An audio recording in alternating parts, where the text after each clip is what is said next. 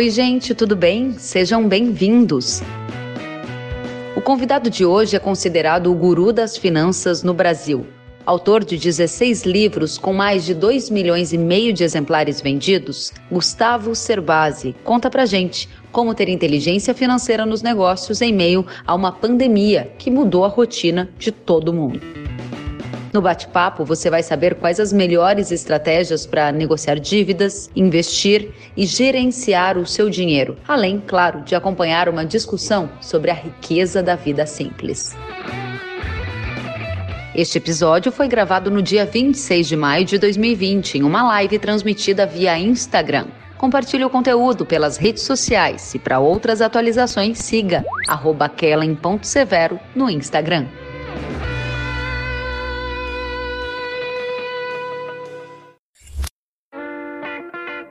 Gustavo Cerbasi, referência em educação financeira no Brasil, ao vivo conosco. Boa noite, seja bem-vindo. Boa noite, tudo bom, Kellen? Prazer estar com você, com seus seguidores. Muito obrigada pela oportunidade. Estamos muito ansiosos para te ouvir, especialmente nesse momento de pandemia, que finanças é um dos temas centrais e eu sei que você observou muito o comportamento de todos nós brasileiros e mundo Sim. afora. O que, que, mudou, hein, Gustavo? A pandemia mudou que comportamentos financeiros? Para a gente já começar a nossa conversa. É, você bem destacou que o assunto finanças é, preocupa ou incomoda todos nós, né? Se há dois assuntos bem debatidos no mundo hoje são finanças ou uma parte da, da, da, da no, dos aspectos econômicos relacionados ao dinheiro e saúde. Né? E a grande mudança que está acontecendo hoje na vida dos brasileiros, na, na população como um todo no mundo, é, primeiro, uma revisão no seu padrão de gastos, no estilo de vida que nós tínhamos, que já estava sendo pressionado, criticado, um estilo mais consumista, mais com a cara da metrópole, em que as pessoas trabalhavam para adotar um estilo de vida relacionado a consumo de coisas ou a hábitos, uma rotina de convívio intenso e que quem ganhava mais gastava mais.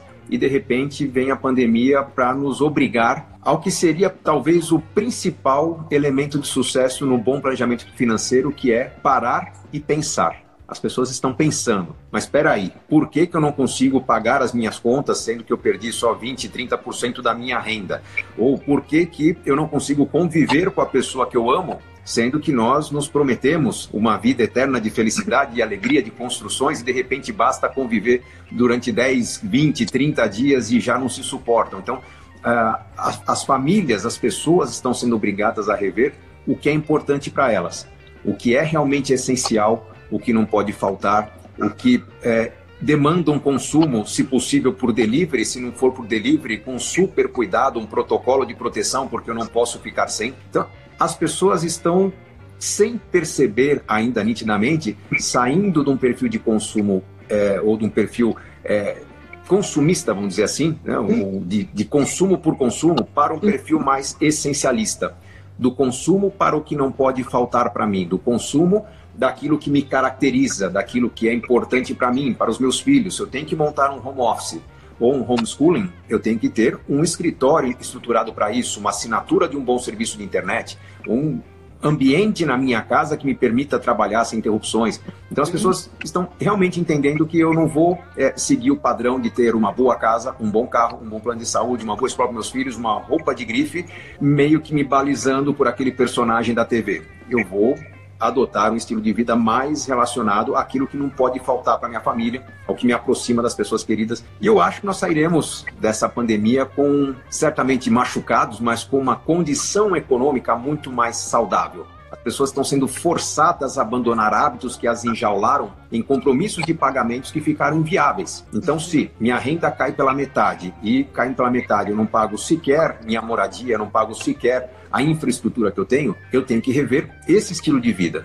Se o meu vizinho, por outro lado, perdeu metade da renda, mas ele também perdeu metade do gasto no cartão de crédito, porque ele deixou de viajar, deixou de ir a shows, deixou de jantar fora, eu começo a perceber que um estilo de vida mais simples, não não estou falando de de vida espartano, existem diferentes níveis de renda, as pessoas têm diferentes níveis de celebração da sua conquista, mas um estilo de vida mais simples, que me permita ter mais experiências, me prepara melhor para crises. Estamos falando de uma crise econômica ou crise de saúde, poderia ser uma crise pessoal. Uma pessoa doente na família me obrigando a pagar um cuidador, me obrigando a preparar minha casa é, para receber alguém acidentado, por exemplo. Se eu tenho um estilo de vida que se acomoda ao imprevisto, eu atravesso essa fase com serenidade. Eu me recupero dessa fase de maneira mais saudável. Se eu não estou preparado dessa forma, meu estilo de vida é muito caro, engessado, eu atravesso essa fase acumulando dívidas daqui a pouco a economia volta a respirar e eu vou passar alguns meses, talvez anos, recompondo minhas finanças, acabando com as dívidas. Então, aí que fica claro que o, esse estilo de vida mais simples é o caminho para ter uma vida muito mais rica em experiências e proteção a cenários como esse. Super bacana essa primeira perspectiva que você traz da mudança de comportamento gerada por esse isolamento social, por essa paralisia na economia que todos fomos forçados a adotar a fim de tentar evitar o contágio da Covid-19. Aí, alguns que podem estar nos assistindo assistindo pensam, pois é, quem parou e pensou realmente é a parte cheia do copo, quem tem fôlego para enfrentar esse momento. Agora, trazendo um pouco também para a dinâmica do agro, tem vários setores que estão indo muito bem por causa do dólar, mas tem outros que tiveram problemas muito sérios de demanda. O setor de flores perdeu, despencou, prejuízo bilionário. Setor de leite, economia vai menos bem, os lácteos, que são mais caros, acabam ficando em segundo plano. Quem teve a demanda desaparecendo, quem viu a demanda desaparecer, faz o que para se reinventar num tempo desse, hein? Bom, Kellen, é, obviamente que quem chega mais preparado para a crise deve servir como referência para aqueles que chegam despreparados. Nós estamos falando do agronegócio, poderia falar das famílias. Famílias que estão desesperadas, perdendo sono, só vem notícias ruins. Famílias que chegaram com alguma reserva financeira, com essa flexibilidade no orçamento, vem é, o lado bom da crise. O lado de, primeiro, celebrar as boas escolhas do passado, segundo, a oportunidade de se reinventar. Então, é, vamos entender que nem todo mundo tem a mesma percepção da crise, porque cada um chegou num diferente nível de preparo ou de desespero. Uhum. Negócios que se tornaram inviáveis, eles têm que ser realmente revistos, reconstruídos, há um processo para isso. Existem negócios que não se tornaram inviáveis, mas que se não tomarem um cuidado se tornarão inviáveis daqui a algumas semanas, daqui a alguns meses. Então, primeiro, essa segunda situação que eu citei. Se está acabando o capital de giro, se foi acionada uma linha de crédito, se eu percebo que é, o cenário pode não mudar, eu posso não recuperar um fôlego é, com o qual estou contando para é, honrar as linhas de crédito, eu tenho algumas soluções como, por exemplo, unir forças com concorrentes. Pô, unir forças com concorrentes, não, me cooperar realmente vários produtores unirem forças para é, rever o seu negócio, para negociar linhas de crédito diferenciadas para uma reestruturação, não é para manter o fôlego, não é para pagar salários nem parcelas de equipamentos, é para recomposição e reordenação do, do, do, sistema. Se isso não for viável, se não tempo para isso, muitas vezes interromper o fluxo, é, é, entrar num processo de renegociação, às vezes até de encerramento do, de um CNPJ para preservar uma marca, é algo que se leva em consideração. Quando o negócio é inviável, é importante entender que normalmente se tem ativos. Ativos uhum. como terra, como equipamentos, ativos como crédito. Ter crédito na praça é, é, algo valioso. Se eu não cuido disso, ele vai deteriorar e daqui a pouco eu não tenho mais o crédito, eu tenho dívidas.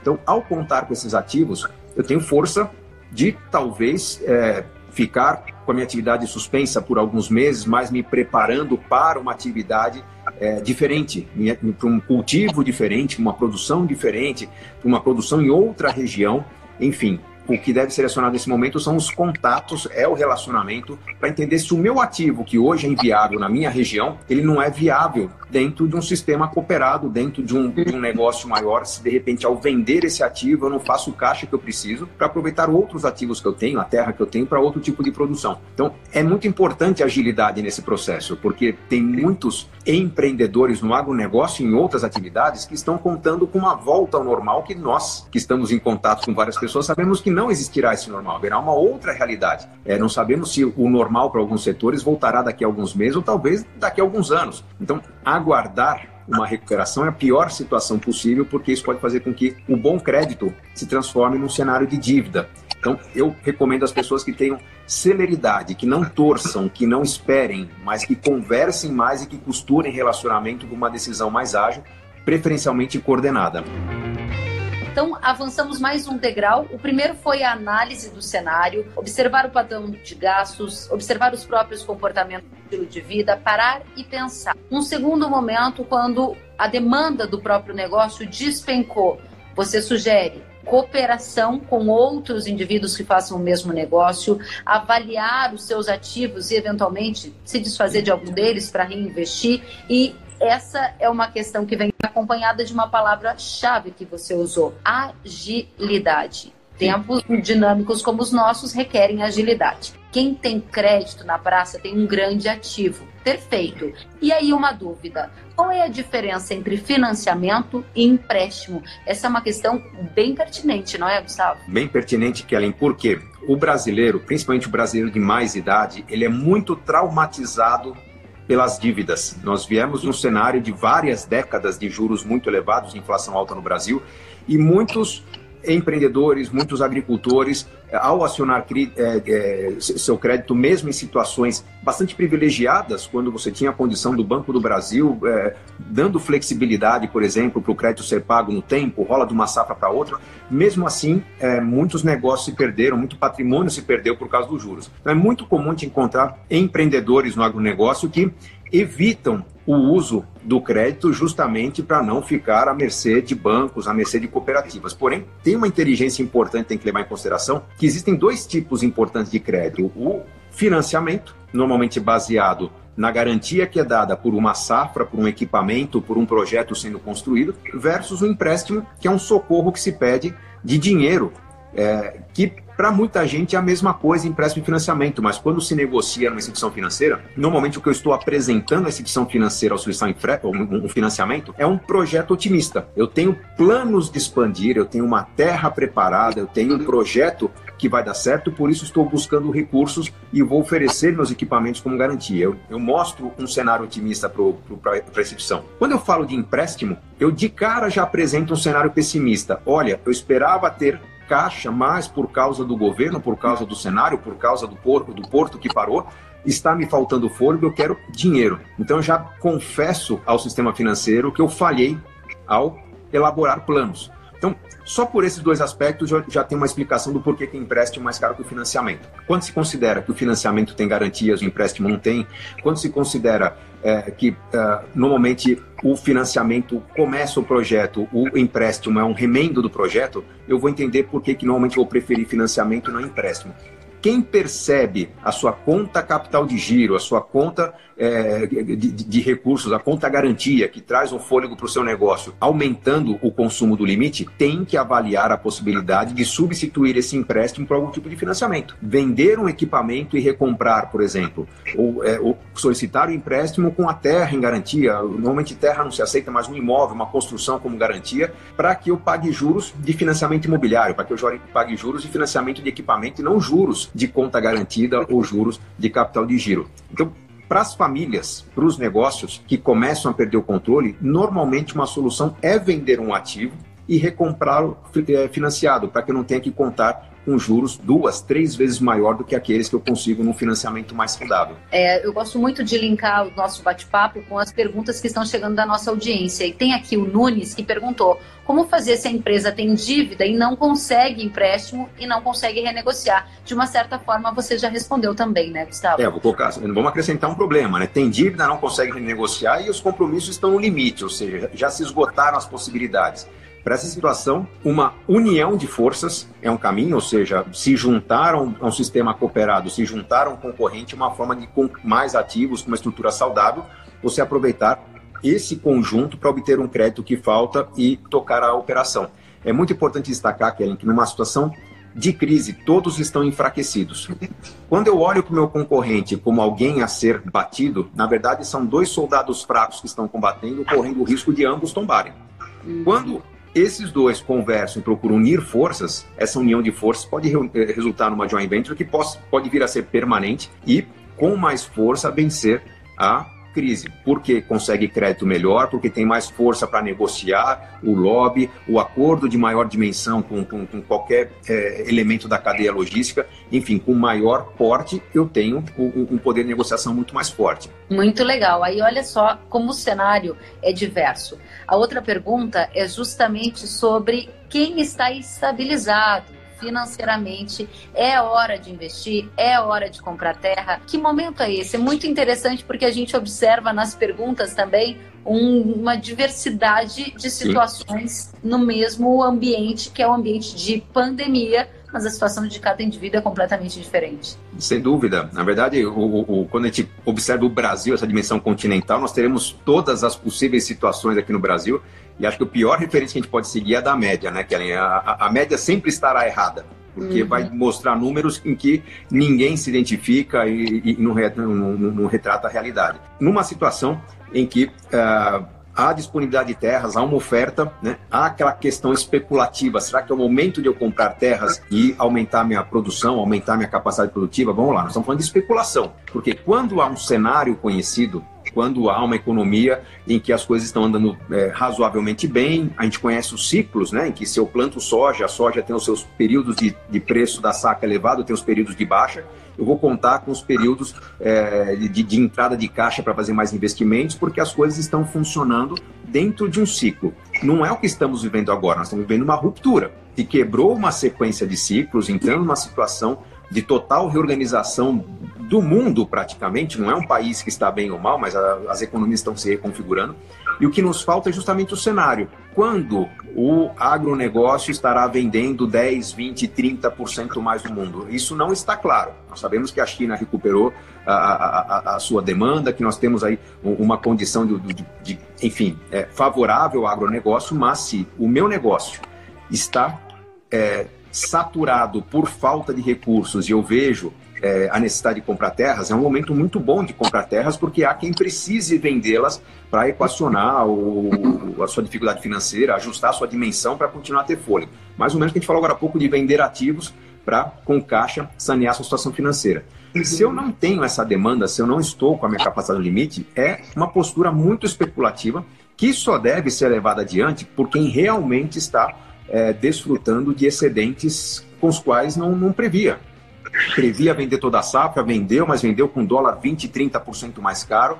Esse recurso permite um replantio e ainda vai sobrar um caixa, por uma condição muito favorável para investimento. Agora, entrar numa condição limítrofe, em que eu aposto parte da minha safra na, na expansão, eu alavanco a atividade sem saber se vai em frente, não é recomendado porque o cenário ainda não é claramente conhecido. Todo mundo fala do novo normal, é, há especulações, há muita futurologia, mas eu acho que nós começaremos a enxergar uma situação de viabilidade de uma situação, de uma realidade estável, depois de atravessar alguns trimestres de recessão. Alguns hum. números negativos, às vezes mais é, melhores ou piores que esperados, mas quando começarem a aparecer os números positivos, nós já teremos uma indicação do cenário de trabalho dos próximos anos.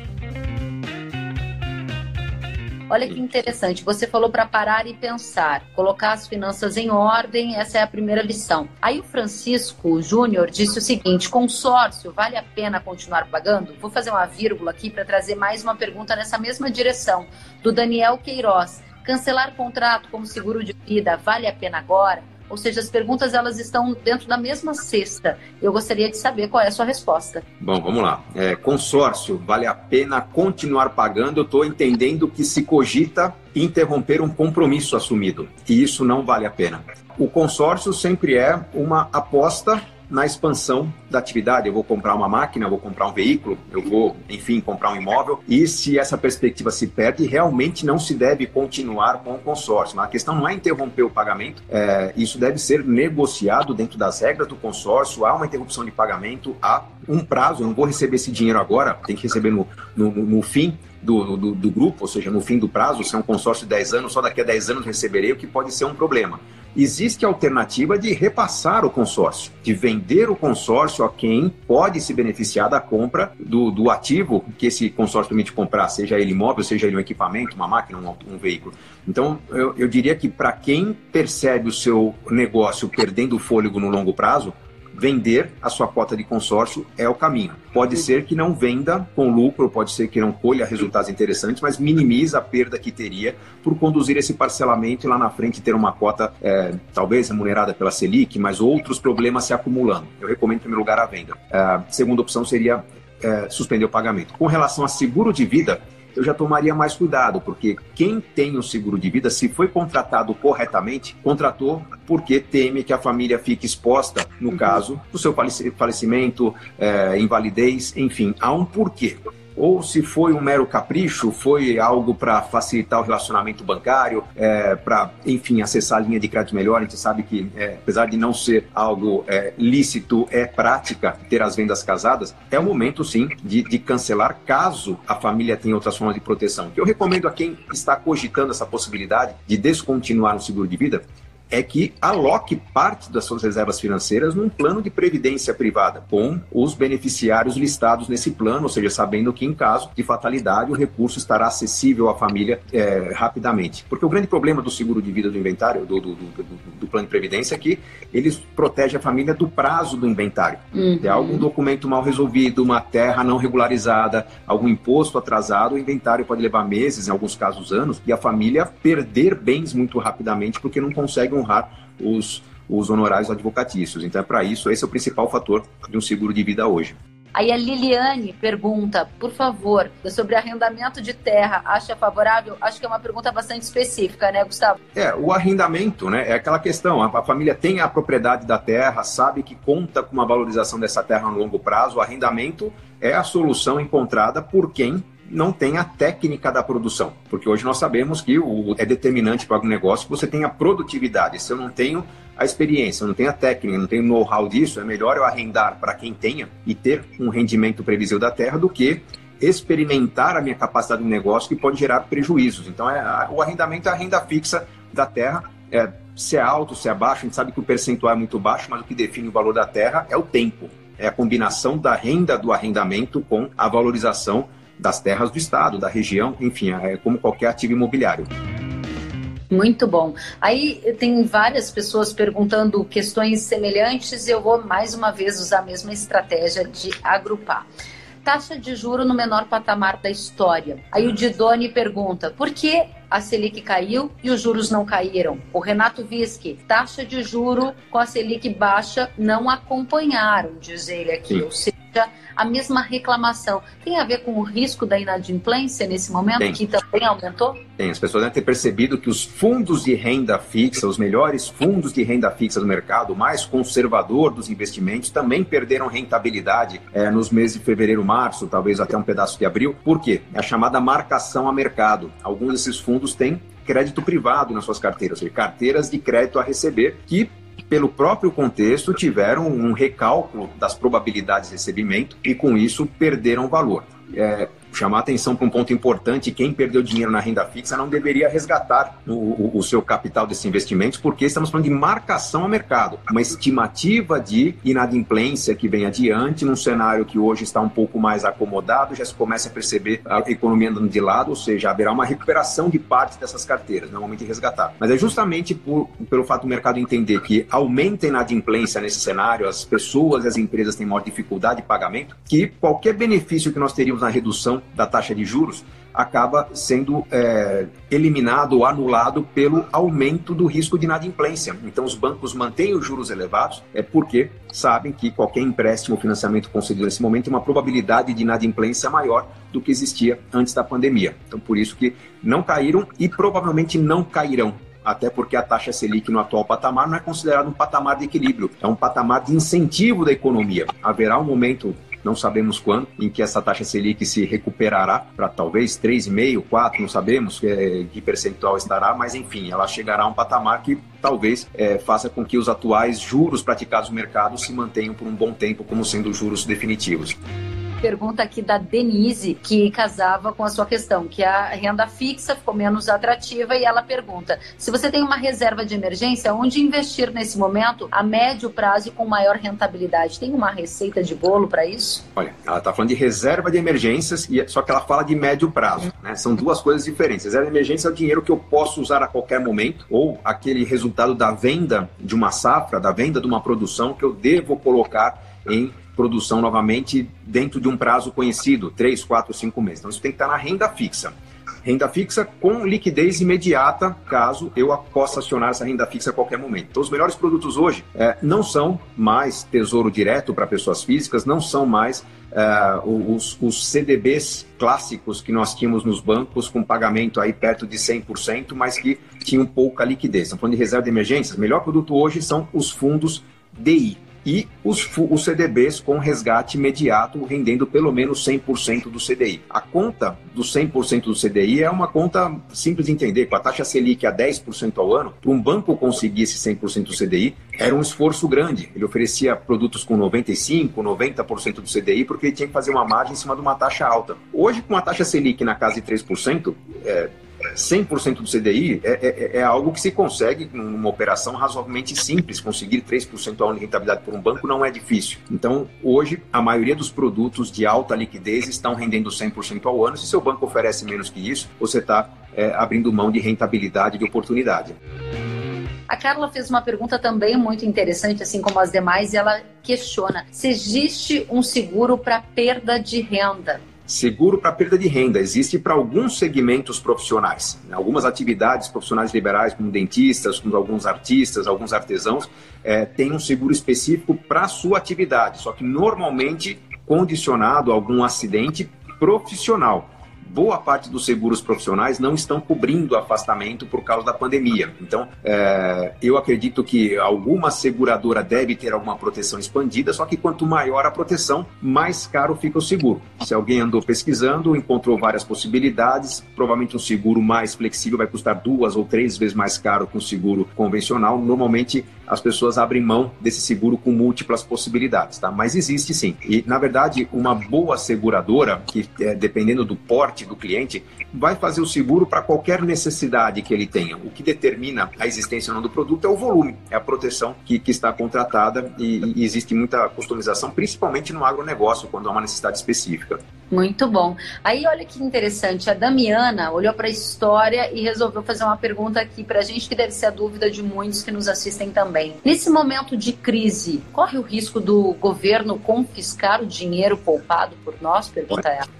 Essa é uma pergunta recorrente, tem até um vídeo sobre isso no meu canal no YouTube. Não, não se corre o risco. Tá? O confisco da poupança foi um, um acidente é, causado pelo governo Collor, porque o governo precisava de alguma maneira segurar o uso de recursos que eram usados é, na, no consumo. Nós vivíamos inflação elevada, as pessoas aplicavam dinheiro por pouco tempo e resgatavam é, depois de alguns dias para ter, com o rendimento do overnight, um ganho e um consumo atualizado pela inflação. Então, a maneira que o governo encontrou de segurar a inflação foi segurar o consumo. Foi infeliz na escolha, ignorou que pessoas poderiam estar expostas, alguns morreram por causa disso, mas hoje não há a necessidade do governo frear o consumo. O governo tem interesse de aquecer o consumo. Então, qualquer instrumento de pagamento hoje é, disponível para as pessoas, ele, ele, ele não está correndo o risco de ser contido justamente porque o governo tem interesse diverso. Com relação a possibilidade de confisco de produtos de renda fixa, como fundos de renda fixa, títulos públicos, que são a mesma coisa, um, título, um fundo de renda fixa investe em títulos públicos. Uh, o maior interessado hoje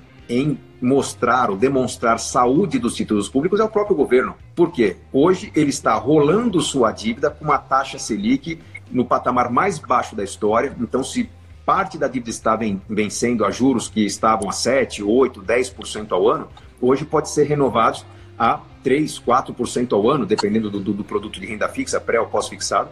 E o maior interesse do governo é manter essa taxa pelo maior tempo possível. Ele sabe que em algum momento ele terá que levar a taxa Selic para frear uma euforia de crescimento da economia. Isso deve levar meses para acontecer, mas enquanto o patamar estiver baixo, é bom para o governo. Então, é, nós temos que entender qual a necessidade do governo, qual o interesse do governo. Seria falta de caixa? Falta de caixa vai se mudar políticas orçamentárias, flexibilizar regras de dotação orçamentária para tirar de A e destinar a B, mas jamais atacar a propriedade privada ou recurso privado, porque isso criaria o caos. Né? Qualquer cogitação de uso do, do, do recurso privado é, para benefício público seria tido como um calote e isso aí impediria a rolagem da dívida, aí sim o governo estaria quebrado. Muito bom. Mais perguntas? A Flor de Anjo quer saber qual é o caminho para se reinventar, reinventar nas finanças depois de ser demitido. A, questão da flor é muito relevante, até porque a gente tem aí uma massa de milhões de brasileiros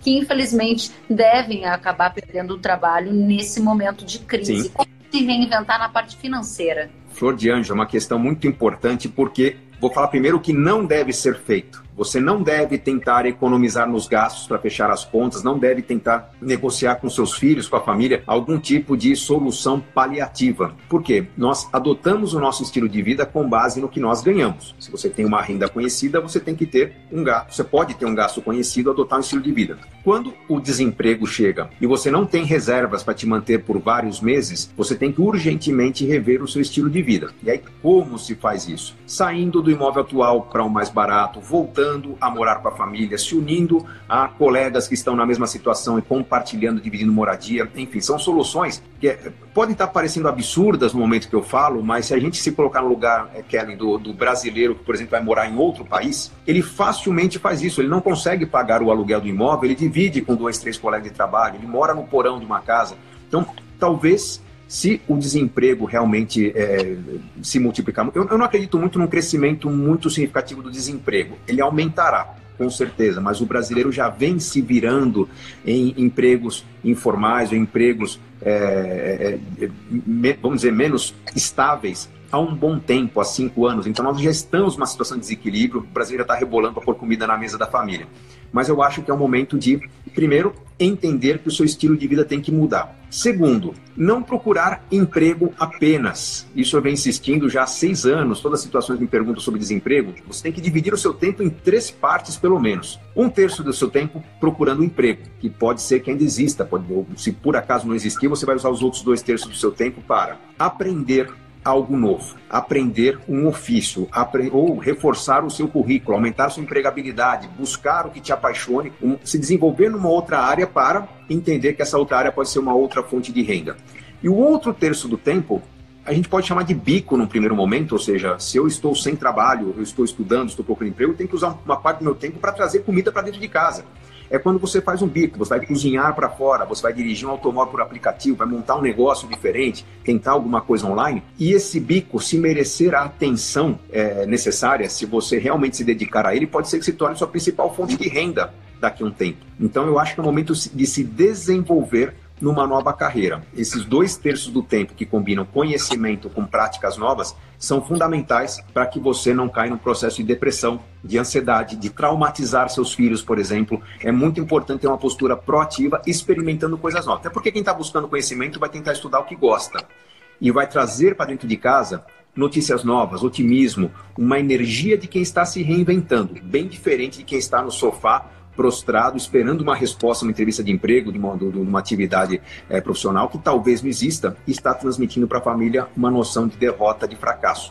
Então, muita atenção, porque o momento é de reinvenção, porque a economia está se reinventando, muita coisa nova está surgindo, e isso vai demandar muitas vagas de trabalho com experiências e aprendizados novos, diferentes. Então, pense nisso, leve em consideração que esse novo mercado que está nascendo vai precisar de muita gente com aprendizado fresquinho. Eu acho fantástico porque você é, responde as perguntas completamente conectadas com as outras que já estão aqui reservadas para eu te fazer.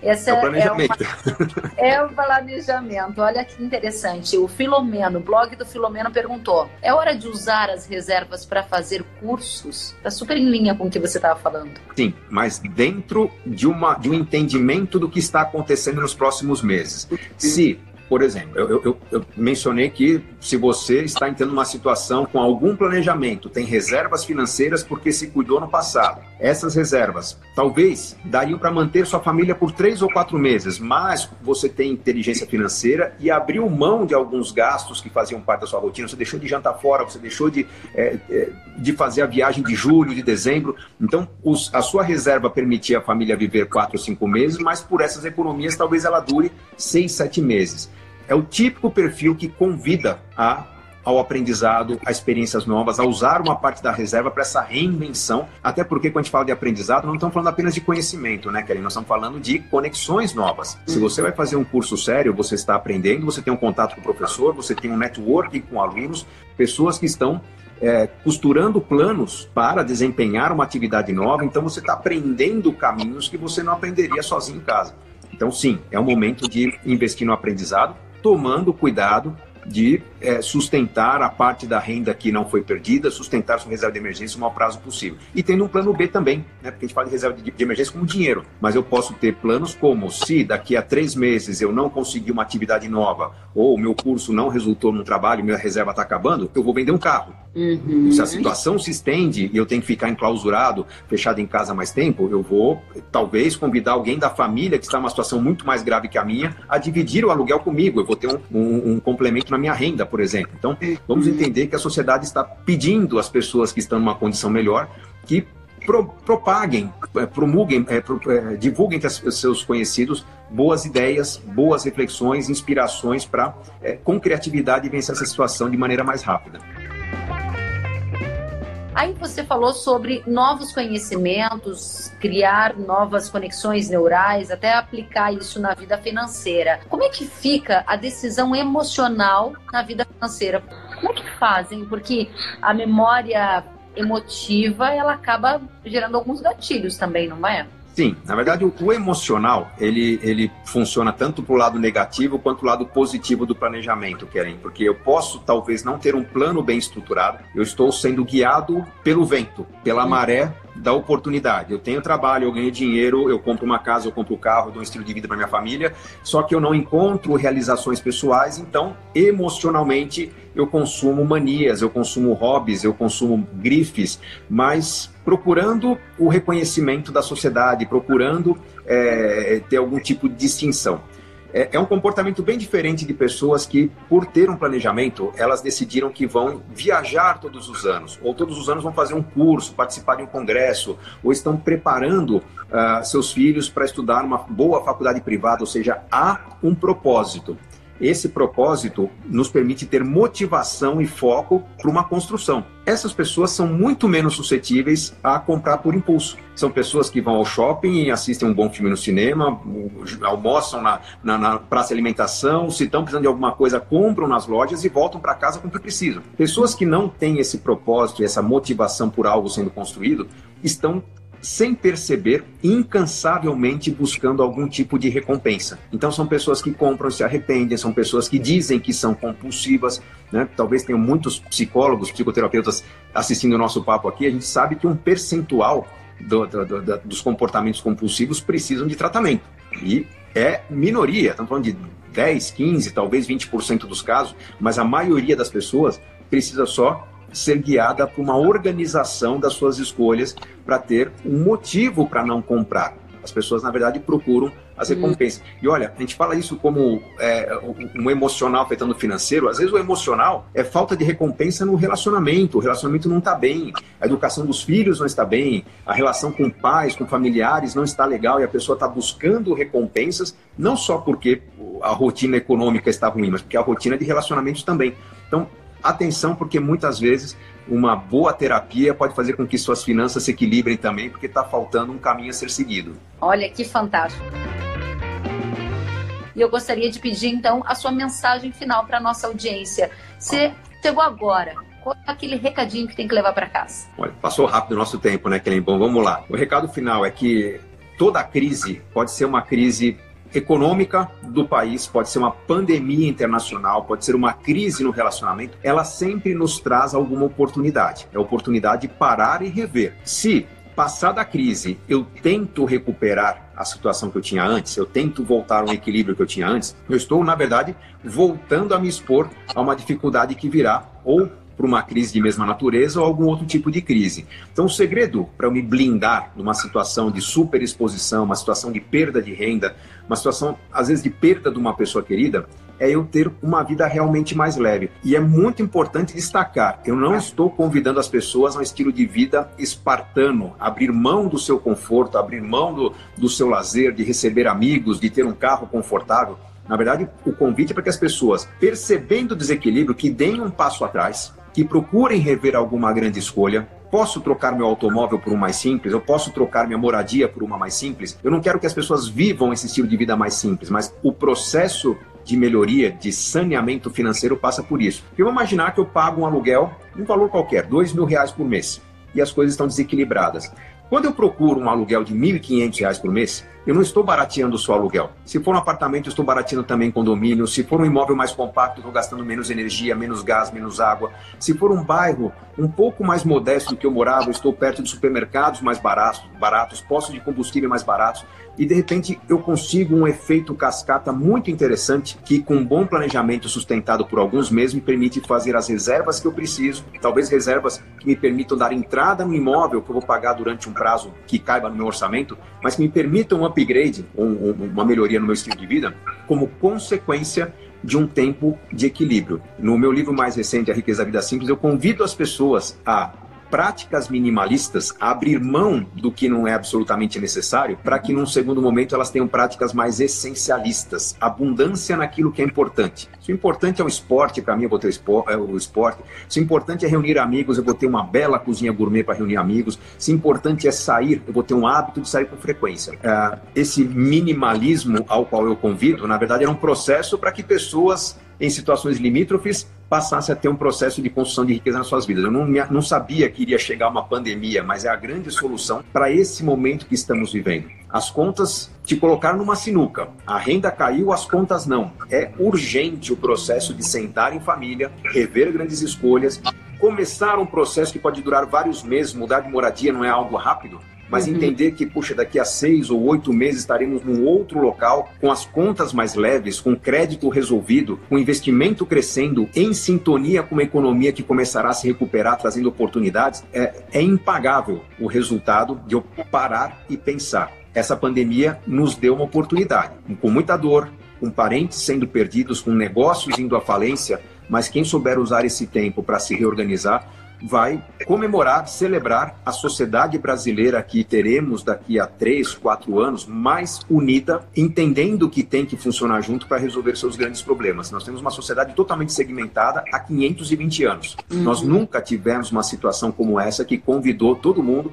governos, empresários, trabalhadores, todas as áreas a se unirem para resolver uma questão. Eu acho que isso a gente não perde mais, Kellen. Nós estamos num processo doloroso, de aprendizado, mas é, vamos chamar, o que eu falo com meus filhos, é a dor do crescimento. Nós teremos uma sociedade muito melhor daqui a um tempo, com certeza maravilhoso. Eu quero dizer que foi uma oportunidade fantástica. Estão aqui amigos, queridos, nossa audiência dizendo maravilha de live, bravo, perfeitas as colocações. E eu quero avisar todos, Gustavo, que essa live vai ficar imediatamente agora, salva já no meu perfil. E ainda hoje eu já vou encaminhar para você o nosso podcast, para você poder compartilhar com todo mundo, para o pessoal tomar nota e ouvir de novo, porque esse é o tipo de conteúdo que a gente ouve uma, duas, três vezes e sempre aprende um pouco mais. Abundância naquilo que é importante. Essa é a frase que eu vou levar comigo dessa live de hoje. Foi um grande prazer, muito obrigada e que a gente possa repetir muito mais vezes. Se cuide, saúde para sua família,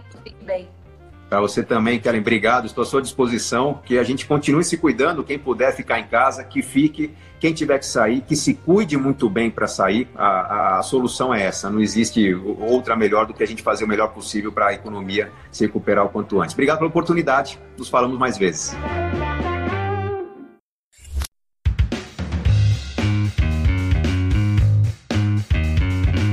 Que bom que você gostou da entrevista e ouviu todo o conteúdo. Se quiser acompanhar as atualizações, siga kellen.severo no Instagram. Até a próxima!